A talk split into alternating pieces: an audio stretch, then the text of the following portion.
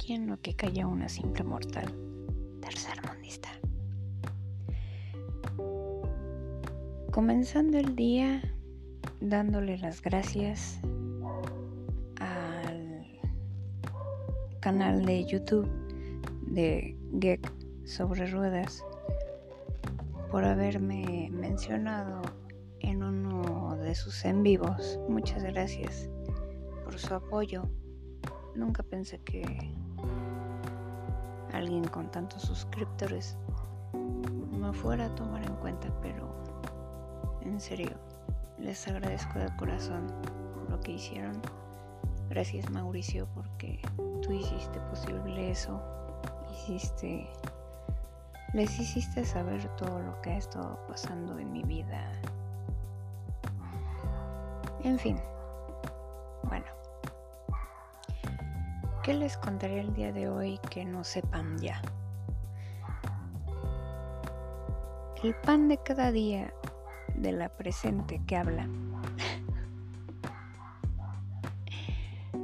no sé si alcanzan a escuchar.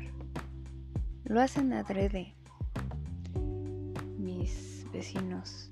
Desgraciadamente sufro de discapacidad motriz y es una discapacidad severa. Perdón, hay veces que hablo medio raro, pero es debido a que sufro de un síndrome causado por negligencia médica. Eh, este síndrome se llama síndrome de Horner, el cual afecta gran parte, casi siempre de un lado, o de los dos, pero casi siempre es de un lado, de los nervios, obvio músculos también, de la cara. No es como si tuvieses una parálisis facial, no. Sino que no hay una comunicación normal entre, entre el cerebro y los nervios que accionan los músculos de la cara o que tienen el control de ya sea de la lengua al masticar eh, hay veces que me muerdo o que la lengua se me paraliza. Eh, daña también el nervio óptico, el párpado se le cae a uno. Hay veces que se queda trabado en alguna posición. Igual el ojo, el oído del lado afectado, pues también deja de funcionar. Y lo peor de todo es que se queda con un tinus. El tinus es como un sonido persistente que no deja de nunca de sonar y es un ti un zumbido. Llega de, de débil a fuerte, yo ya lo tengo muy fuerte. Entonces, yo ya no escucho nada más que ese zumbido tan fuerte. Sufro también de neuropatía periférica. La neuropatía periférica se me presenta en todo el cuerpo. Hay veces que no soporto el roce de cualquier cosa mi piel. Y es como si me dieran toques eléctricos junto a este dolores musculares, como si fueran también calambres. Eh, es un sentir muy raro, muy difícil de describir porque es como si te pasaran n cantidad de cosas al mismo tiempo, toques. Como si te estuvieran rompiendo los huesos del cuerpo, como si te estuvieran cortando la piel eh, es muy difícil de describir, pero también es muy difícil de soportarlo. Y es un dolor que es 24/7 los 365 días del año. A uno le, prescriben N cantidad de este, narcóticos porque son narcóticos.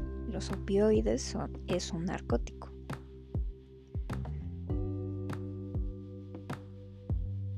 Fuertes que te hacen adicto y que te van dañando pues obvio, todas las medicinas que curan una cosa y afectan otra.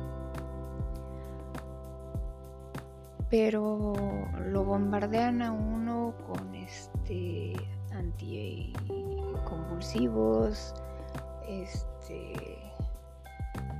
como lo que es gabapentina, pregabalina. Y yo siento que estoy muy mal medicada porque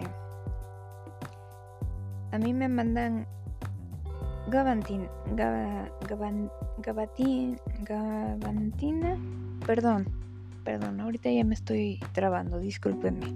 Y es que no me gusta, la verdad, repetir las cosas, porque ni escribirlas ni nada, porque luego se me olvida, o sea, gabapentina. Eh, me dan tramadol con paracetamol o tramadol simple me dan este clonazepam me dan venlafaxina me dan este carbamazepina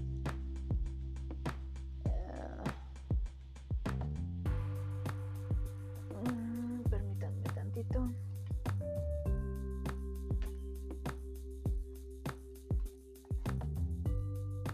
Diazepam también.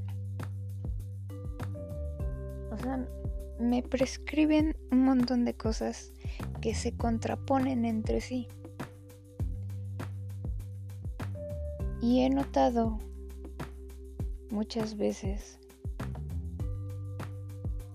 que o me causan taquicardia o me causan este pues no sé, como tipo alucinaciones, no sé. También sufro de convulsiones, pero más del tipo de ausencia. Hay muchos tipos de convulsiones. Tónico-clónicas, de ausencia, este, hay muchas. Ahorita no me acuerdo. Pero de las que más sufro son de ausencia junto con las tónico-clónicas. Soy usuaria de silla de ruedas porque mi cuerpo no se puede mantener en pie, o sea, parezco de trapo. El, brazo que puedo mover junto con los dedos hasta el hombro, porque si lo subo más de 90 grados o sea, de estar pegado el brazo al torso. Y si lo subo, lo subo a... Pues no, no 90 grados, 45 grados, 40 algo. Si lo subo más o trato de subirlo, ya no puedo. Se me cae. Y ya se me está pasando todo lo que tengo porque todo esto que sufro es del lado izquierdo, debido a un accidente laboral, que primero el IMSS me lo manejó como un simple daño en el túnel del carpo. Pero lo más chistoso es de que pues el túnel del carpo pues tiene solución. Se opera, se rehabilita y ya, ¿no? pero nunca me operaron. Nunca se atrevieron a operarme, precisamente porque sabían que tenía otra cosa. Y lo que tenía era un daño severo en el plexo braquial. Ya hasta después, yo creo que la empresa Suburbia por aquí los voy a quemar. Suburbia de haber soltado dinero a salud en el trabajo para no resultar tan afectados ellos. Y yo sí. Entonces, pues desgraciadamente la doctora de trabajo social, digo salud en el trabajo, que me tocó y que llevó mi caso, lo llevó de forma muy, muy,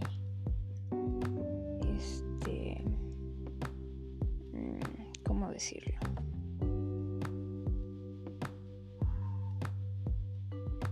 Deformó todo muy corrupto. corrompió todo. Y me lo dejó como este daño en túnel del carpo. Me mandó a trabajar así, medio de alta. la empresa no me quiso recibir el alta. Se lavaron las manos diciendo que pues como me iban a recibir así si no podía pues mantener el, el brazo en ninguna forma, o sea, lo tenía en cabestrillo. Y este y me dijeron que pues así no podía estar en la empresa porque si había una supervisión y me veían así, pues iban a tener muchos problemas. Entonces, pues era, yo parecía una bolita, me mandaban de regreso, luego la doctora pues me mandaba otra vez de regreso sin ningún papel y así estaba hasta que me dieron de baja sin avisarme. Según esto que porque nunca me presenté a la empresa para decir cuál era mi situación, siendo que sí. Y siendo que hasta el pues el doctor que tenía en ese entonces, al ver la situación, me extendió una incapacidad porque dijo, bueno, si los de salud en el trabajo no te están amparando, pues yo tampoco te puedo dejar así porque pues, no puedes trabajar. Entonces te voy a extender una incapacidad. ¿Cómo me iban a cómo me iban a extender una incapacidad si según esto yo no me había presentado a la empresa? Y todavía entregué esa incapacidad. Cuando dijeron que yo, desde, porque eso fue en el 2017. El accidente fue en noviembre del 2017 y salud en el trabajo me estaba mandando, ahora sí que valga la redundancia, trabajar en diciembre del 2018 ya había pasado bastante tiempo, ya se había agotado todo el tiempo que podían darme de incapacidades y ya era forzoso que me pensionaran. En fin, sí estaba en vías a la pensión y aún así, Trabajo Social, el IMSS, le recibió mi baja a la empresa siendo que nadie me había avisado.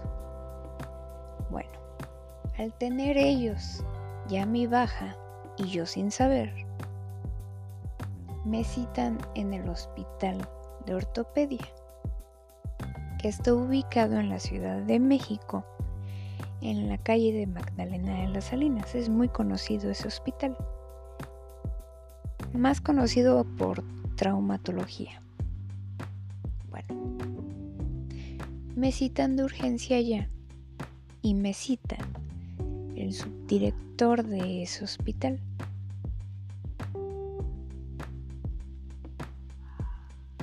Y me dice, le vamos a hacer unos estudios porque no puede seguir así. Vamos a ver qué es lo que realmente tiene, según él. Y le dije, bueno, ¿qué no se supone que tengo? Túnel del carpo y me dijo, es que esto, O sea, así como estás y lo que estás presentando no es un túnel del carpo. Qué casualidad que ya cuando pasa lo de la pensión y lo del riesgo de trabajo, ahí sí ya empiezan a darle prioridad a ver qué es lo que ten, qué es lo que realmente tenía. Me mandaron a hacer una resonancia magnética y un ultrasonido, en los cuales salió que sí tenía un daño muy profundo y fuerte en el plexo braquial, cosa que ya se habían dado cuenta cuando me habían mandado la primera vez a internarme en el mismo hospital de ortopedia para, según esto, ser operada de la mano por el túnel del carpo. Y les repito, nunca se atrevieron a operarme del túnel del carpo, nada más ponían que no era viable para la operación y nunca me explicaron el por qué. Fíjense nada más a qué grado llega el IMSS, la corrupción y todo.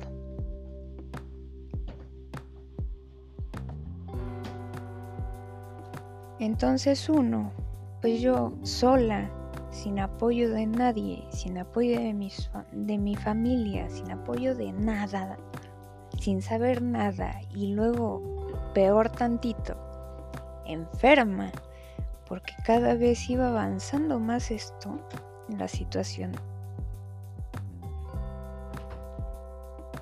Según el doctor me, dijo, te voy, a te voy a operar del túnel del carpo para mejorarte con la cuestión de los dolores. Nunca me dijo que iba a recuperar la movilidad porque él lo que me dijo es que ya había pasado mucho tiempo y que no se hacía responsable de o de este ¿cómo se llama? de asegurarme de que iba a recuperar la movilidad que podría ser pero que él iba a hacer todo lo posible para aminorar los dolores porque son insoportables bueno pasa la operación. Me operan. Entro a sala de operaciones a las 3 de la tarde y me suben a piso a las 9 y media de la noche. Y ponen en la este, hoja de que dan de la operación que según esto había durado hora y media la operación. Entonces, ¿por qué me subieron al piso a las nueve y media de la, de la noche? Siendo que apenas me habían despertado. Recuerdo muy bien que apenas me despertaron de la este de la anestesia, me tomaron mis signos e inmediatamente me subieron a piso. Eso fue a las nueve y media de la, noche. Como a la una de la, entre una y dos de la madrugada empecé a convulsionar. Yo estaba sola. Y quien dio aviso a las enfermeras que me estaba convulsionando fue el familiar de otra persona que estaba ahí junto conmigo, porque en el IMSS pues somos varias camas en un cubículo. No estamos así uno en cada cubículo, sino somos un montón en cada cubículo. Entonces dan la este la indicación se tardaron porque pues, ya estaban dormidos. Se tardaron en llegar. O no sé si lo hicieron adrede para ya no ver la convulsión y decir que no hubo tal. Pero la señora que fue a avisarles se les puso firme y les dijo, no, sí se convulsionó y aparte la, la chica que estaba al lado me grabó. Ahí fue cuando les dijo, ¿y entonces qué es esto? Y nada más se voltearon a ver. Y dijeron, no, pues sí, fue una convulsión. Bueno, después de eso, me empezaron a preguntar cómo me sentía. Yo ya no pude hablar. Ya no podía hablar. Después de la convulsión, ya no pude hablar. Sufrí de complicaciones para poder hablar, para poder respirar, para poder tomar agua, para comer, para caminar. Todo se juntó. Y el doctor que me operó quería lavarse las manos y trasladarme al hospital de zona que me tocaba. Porque él decía que ya había hecho su trabajo y que ya no era responsabilidad de él. Entonces con ayuda de trabajo social, porque si hubo quien se apiadara de mí, me dijeron que no. Que no iba a hacer eso y este hasta que pues, me sintiera mejor, ¿no? Que mejoraran mis síntomas. El chiste es de que medio empecé a hablar y todo les dije que pues, lo que ya saben,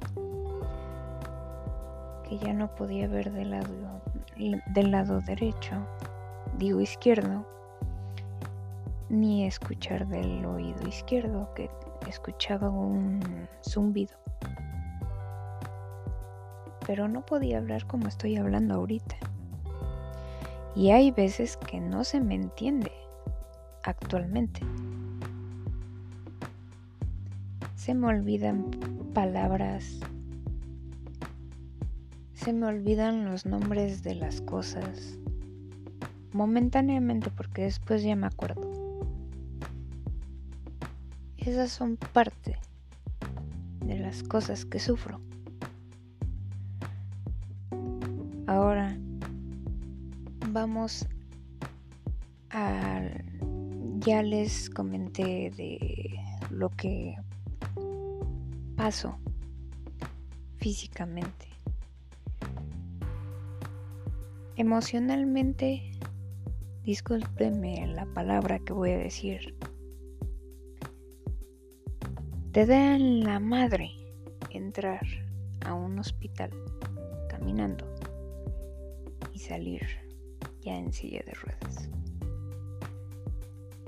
Te da la madre todo eso. Te da la madre perder este movilidad, perder sentidos, te hundes en la depresión, quieres matarte.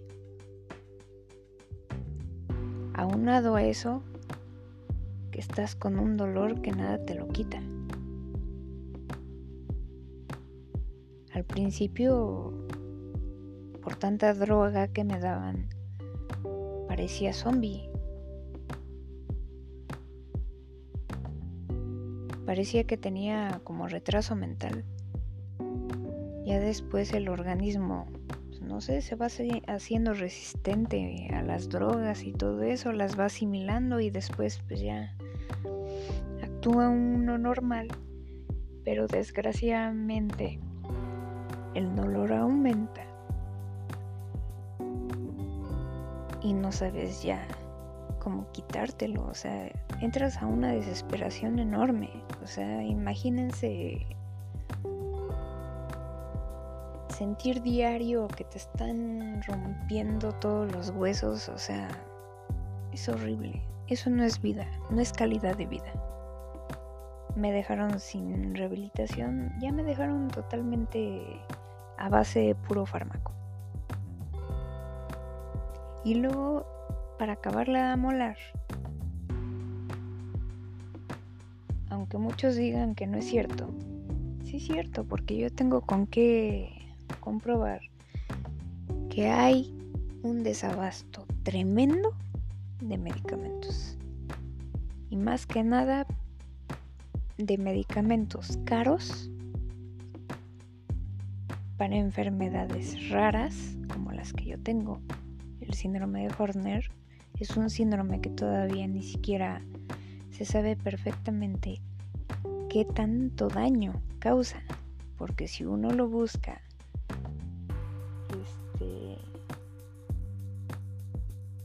lo googlea o no sé, pues te va a salir muy pocas cosas, ¿no? O sea, como si no hiciera nada, como si no causara nada, pero realmente causa muchas cosas, causa muchos daños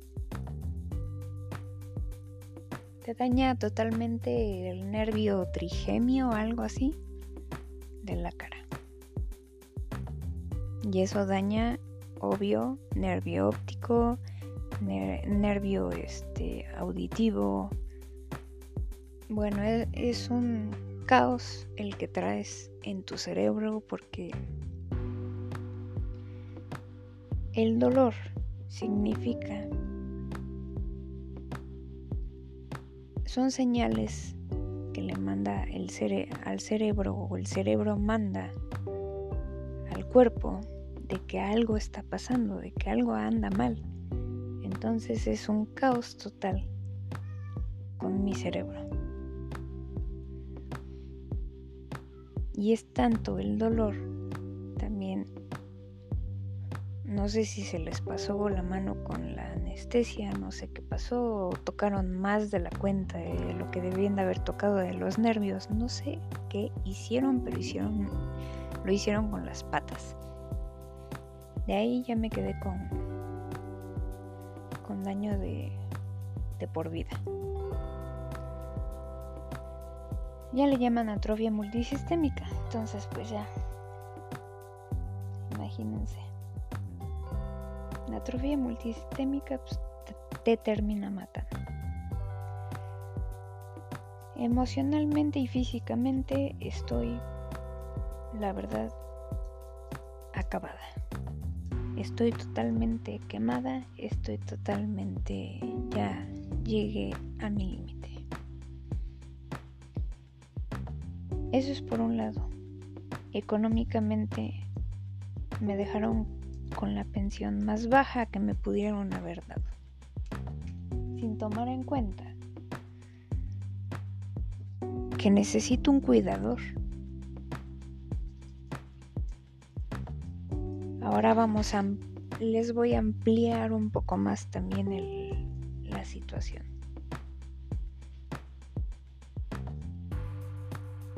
Muere mi papá y mi familia me quita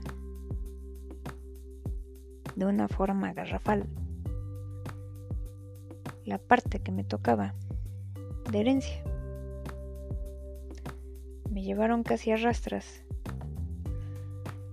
a que firmara que no quería la este que rechazaba la este su herencia todo para que quedara como heredera universal mi madre. Mi madre estaba contemplada eh, dentro del testamento que hizo mi padre. Pero no, o sea, todo lo hicieron adrede. Como todos mis hermanos tienen casa, tienen propiedades, tienen pues buenos trabajos, sus coches, o sea, pues, no les importó. Y no les importé, y hasta la fecha les sigo importando un comino. Habrá muchas personas que los conozcan y que piensen que son buenas personas, pero no señores, están hablando con personas muy viles muy viles. Y aquí este medio lo ocupo precisamente para dar a conocer lo que estoy pasando. Ya lo que pasó del médicamente ya no puedo no puedo hacer nada porque no tengo los medios, no ya se pasó también el tiempo para poder este hacer muchas cosas, ¿no? Pero creo que no se vale que aparte de que me dejaron en la calle, tengan encerrada en un departamento sola, sin importarles si tengo para comer, si tengo agua, si puedo ir al baño, si me puedo levantar de la cama y pasarme a la silla de ruedas. Si necesito algo, nada, señores, nada. No son para mandarme ni un mensaje para saber mínimamente cómo estoy. O sea, ni por humanidad lo hacen. Ah, pero eso sí, son muy hipócritas porque no fuera otra persona amistad o lo que sea, ahí sí están a las vivas. Yo he necesitado muchas cosas, simplemente cosas que tienen ahí. Una silla para bañarme, para no caerme.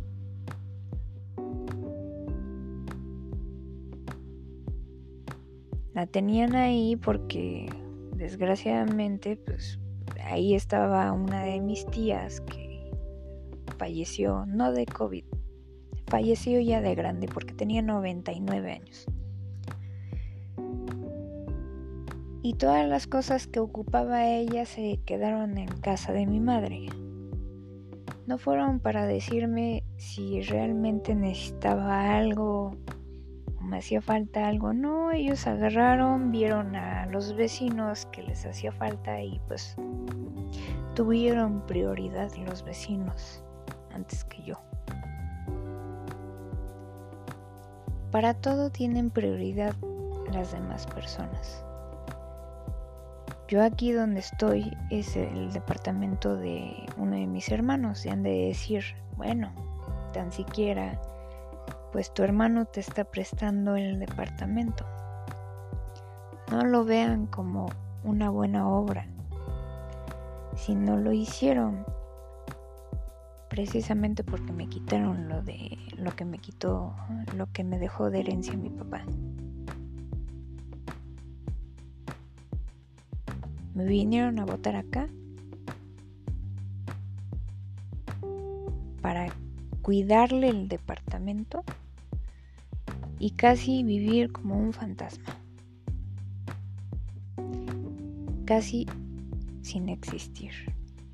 No hables, no veas esto, no hagas ruido, no reclames si te golpean, si te tiran, si te hacen, si te molestan, no digas nada, no tienes el derecho de decir nada, porque yo te voy a poner en mal con los demás vecinos. Mi hermano N cantidad de veces, el dueño de este departamento, me ha venido a gritar y agredir de otras formas porque le dijo uno de los vecinos que este que yo lo molesté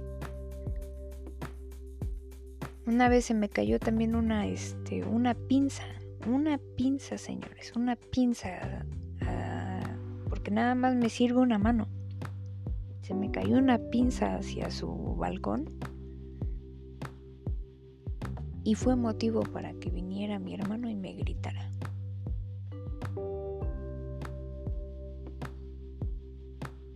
La entrada del, del edificio tenía un escalón como de 20 centímetros de alto. Yo no lo podía librar. Una persona que usa silla de ruedas activa pero que puede usar las dos manos, puede ser que agarre impulso y pueda librar ese escalón. Y eso a costa de que no se vaya a voltear. Pero en fin. Con una mano no se puede, no, no tienes la tracción suficiente, la fuerza suficiente, ni siquiera para irte derecho. O sea, con una mano no se puede. De tanto insistir, y eso le cayó en el hígado a mi hermano, hicieron una rampa mal hecha, que ya se está deshaciendo, ya está, está toda despostillada. Pero hicieron una rampa que no es para silla de ruedas. O sea, está súper inclinada, súper chiquita. Y para colmo de males, mis vecinos tan lindos, casualmente la llenaron de aceite. Y a la fecha, persona que se para en la en la rampa se va resbalando. Mm, imagínense yo. Yo no puedo salir de ahí, de aquí.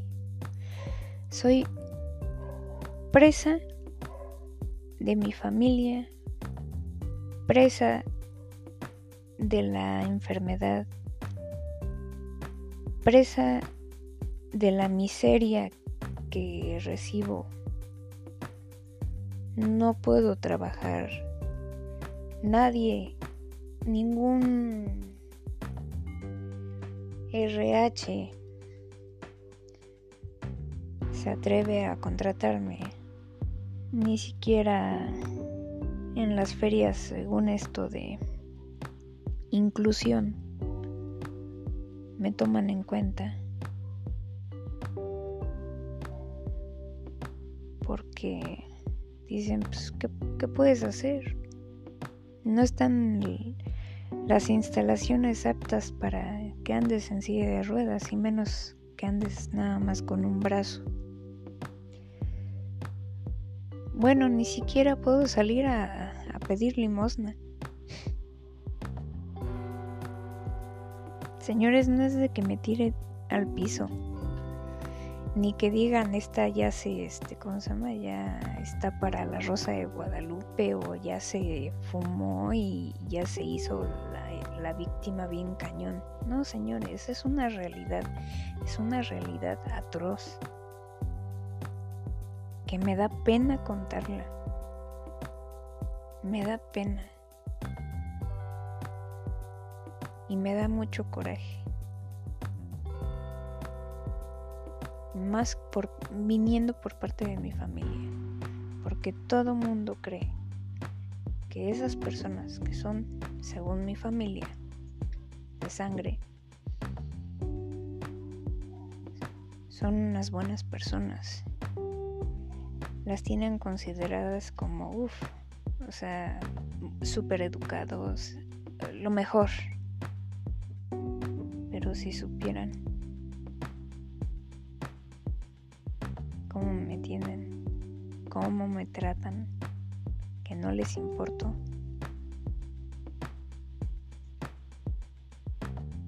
Eso hasta es un delito, señores. Es un delito. No los puedo demandar, ¿por qué? Porque me van a ganar. Yo no tengo el dinero para solventar un, pleito penal.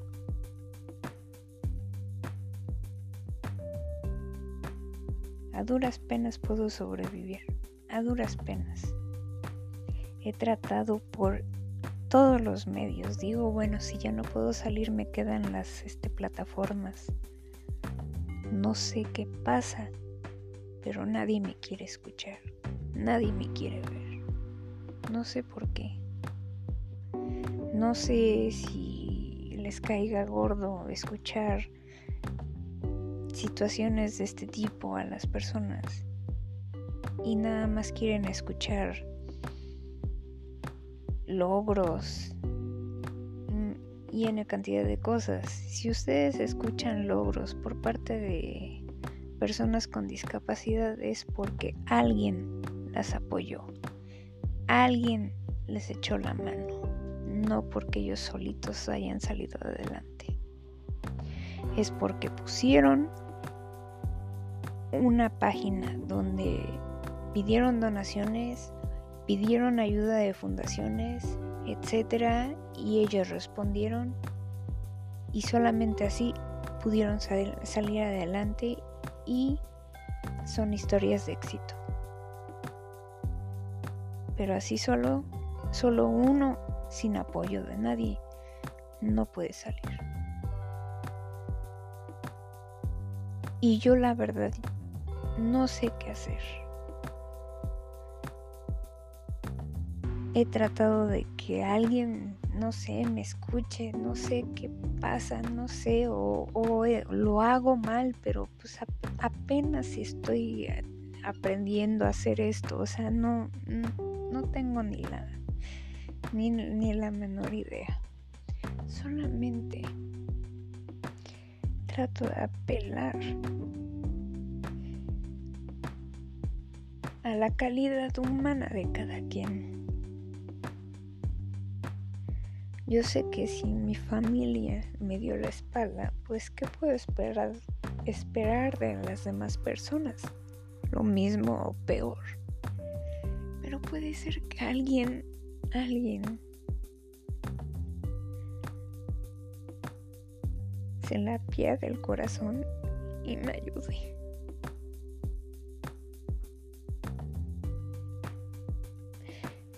Difícil soportar esto, señores, en serio.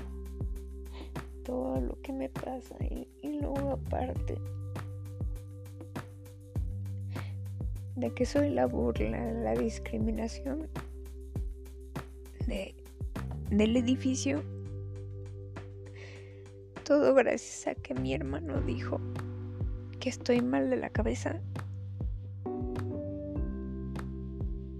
que yo no tenía voz ni voto, podían hacer conmigo lo que quisieran. Señores, llegué a ser violada aquí dentro de la unidad. También las las autoridades no hicieron nada. Si una mujer sufre una violación, violación, sufre agresiones. He sufrido golpes también. Me han golpeado los vecinos. Tengo videos de ello.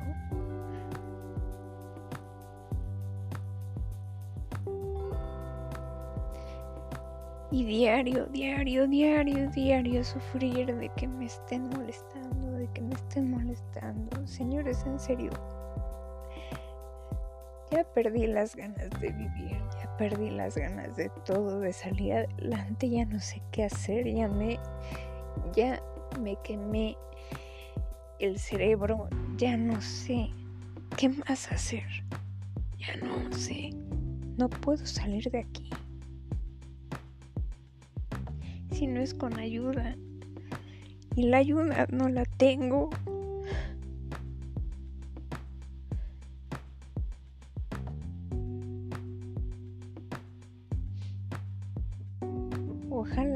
Serio, ojalá alguien me pudiera ayudar.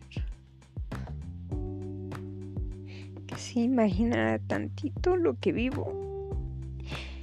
Y que en esa imaginación de lo que describí se pusiera tantito en mis zapatos. Y viera que esto no es vida. Y si me pueden ayudar por favor, no estoy pidiendo que me mantengan ni nada. Si me pueden ayudar dando una aportación en Patreon. En serio que se los agradecería mucho. Dos pesos, tres pesos, no sé. Lo mínimo que se pueda dar. No estoy pidiendo más. Si ayudan a canales que ya perciben dinero, ¿por qué les cuesta ayudar a una persona que no puede hacer nada más más que esto. Tratar de levantar la voz y que la escuchen.